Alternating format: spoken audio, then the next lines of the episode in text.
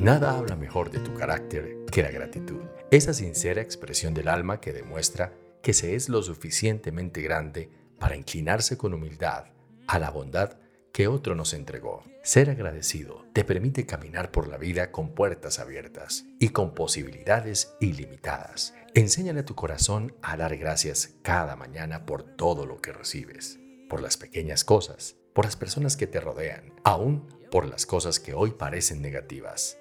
Dar gracias mantiene el alma alegre y el corazón liviano.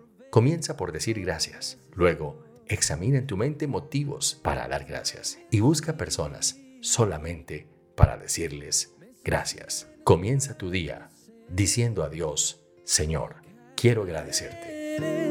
Tu amor es increíble, me transformaste